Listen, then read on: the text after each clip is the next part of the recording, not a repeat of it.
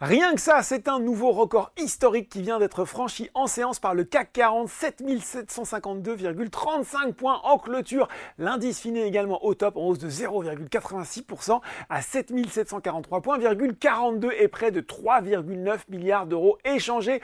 Le tout sous un flot de publications d'entreprises Nexans, Pernod Ricard, Renault, Stellantis pour ne citer qu'elles. Aux États-Unis, bah, c'est plus contrasté. Tiens, côté statistique, le recul euh, plus marqué que prévu des ventes au détail en janvier, moins 0,8% et la baisse inattendue de la production industrielle sont plutôt, ma foi, bien accueillies avec toujours cet espoir qu'elle participe à convaincre la Fed de ne pas trop attendre avant de baisser les taux. À 17h45, ça nous donne quoi? Un Dow Jones qui s'apprécie de 0,4% et un Nasdaq qui cède 0,24%. Cisco System est dans le rouge de plus de 2% alors que le groupe a annoncé les perspectives décevantes et la suppression programmée de 5% de ses effectifs. Du côté des valeurs en hausse à Paris, eh bien Evans profite de la bonne orientation du marché pour rebondir franchement et finir en haut de podium du SBF 120. L'Ectra aussi grimpe après avoir pourtant publié des comptes euh, dégradés en 2023 et les prévisions 2025 abaissées. Ça va bien aussi pour Nexens après les performances robustes l'année passée et avoir atteint tous ses objectifs relevés en juillet. Le fabricant de câbles qui dit aborder l'exercice 2024 avec confiance et prévoit un EBITDA ajusté entre 670 et 730 millions d'euros cette année.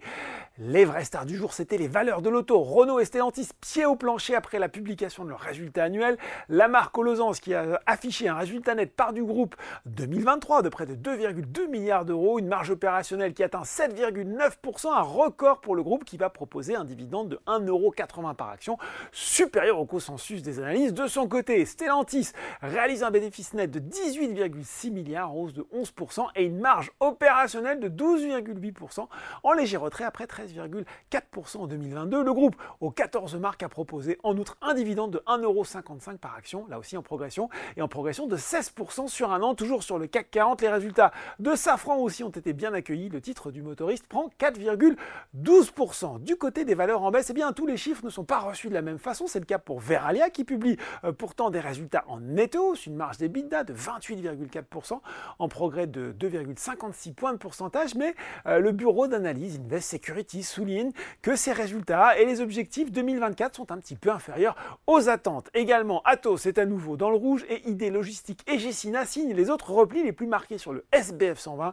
Sur le CAC 40, c'est Essilor Luxotica qui était le moins en vue aujourd'hui avec Total Energy, Michelin et Airbus qui a publié un bénéfice net pourtant de 3,8 milliards d'euros en baisse de 11% par rapport au record de 2022. Voilà, c'est tout pour ce soir. En attendant, n'oubliez pas, tout le reste de l'actu éco et finance est sur Boursorama.